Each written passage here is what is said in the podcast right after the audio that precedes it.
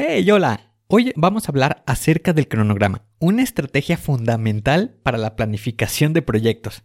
También te va a ayudar a reducir el estrés, para que lleves tus actividades de una forma más efectiva y tranquila. ¡Comenzamos!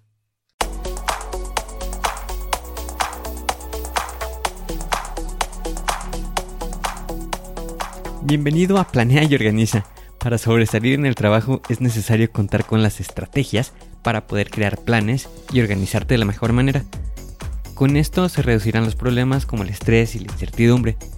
Para que tenga resultado, lo más importante es aplicar las herramientas.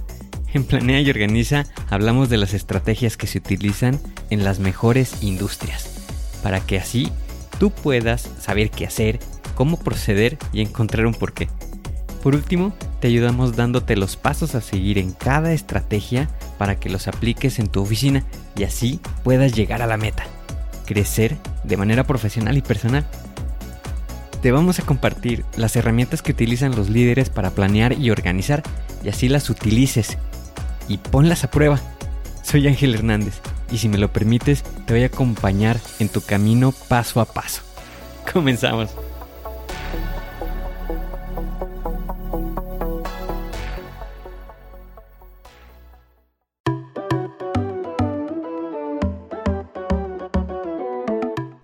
Imagínate que estás en tu oficina. Esta se dedica al diseño de logos.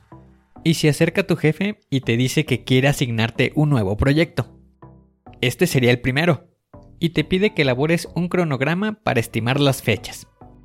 Es en este momento que empiezan a crecer las dudas.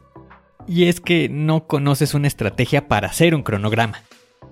Y comprendo este sentimiento porque en alguna ocasión tuve que desarrollar un cronograma y ciertamente no sabía por dónde comenzar. Solamente conocía el objetivo al que se tenía que llegar, pero no qué actividades se tenían que desarrollar ni cuánto tiempo iba a tomar a cada una de ellas. Por tal motivo te voy a compartir el día de hoy la estrategia del cronograma.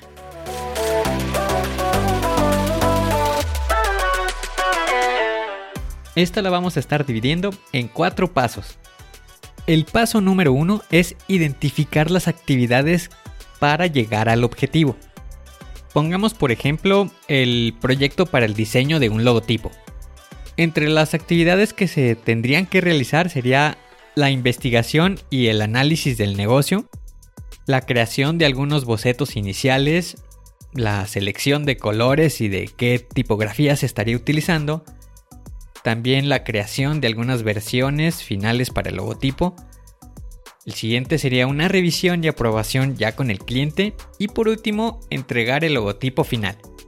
Estas serían las actividades que estuviéramos estimando en nuestro cronograma. Ahora vamos al paso número 2.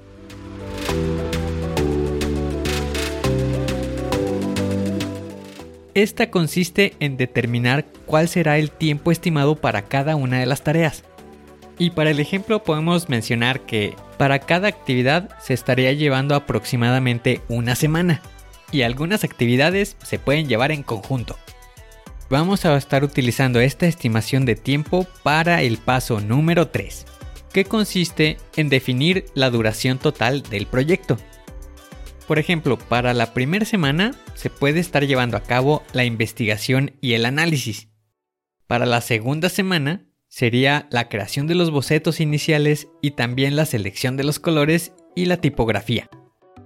Ya en la tercera semana se estaría realizando la creación de algunas versiones del logotipo y para la cuarta semana se estaría llevando a cabo la revisión con el cliente para buscar su aprobación y también la entrega del logotipo. Con esto, nuestra estimación corresponde a cuatro semanas para llevar a cabo la actividad. Con esto ya podemos llegar al paso número 4, que ya es la creación del cronograma.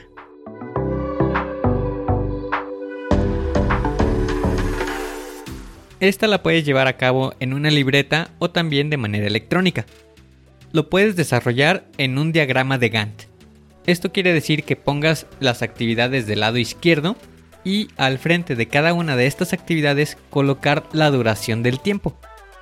También puedes hacer la utilización de algún software para la gestión del cronograma. Entre ellos puedes utilizar Microsoft Project, Trello o ZenKit. O también puedes utilizar las hojas de cálculo de Google o de Excel. Recuerda que la finalidad de un cronograma no es que esté únicamente en un documento. El cronograma te va a servir como una guía, como un mapa, para que puedas visualizar el lugar en donde te encuentras y al lugar al que quieres llegar. El objetivo. Con esta estrategia te podrás organizar mejor en tu día. Ya puedes crear un plan y lograr tus metas establecidas. Aplica la estrategia del cronograma.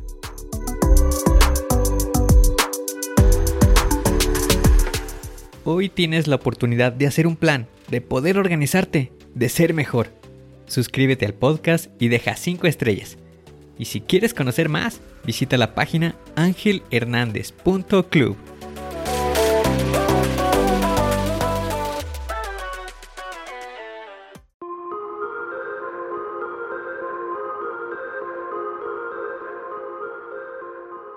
¿Y ahora qué sigue?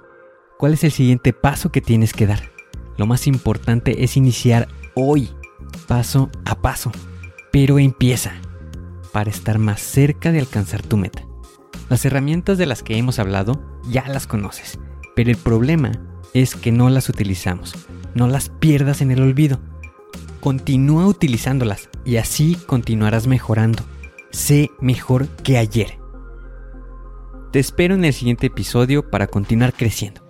Te espero aquí en Planea y Organiza. Pero recuerda, la fuerza está en ti. Respira fuerte, concéntrate y haz que suceda.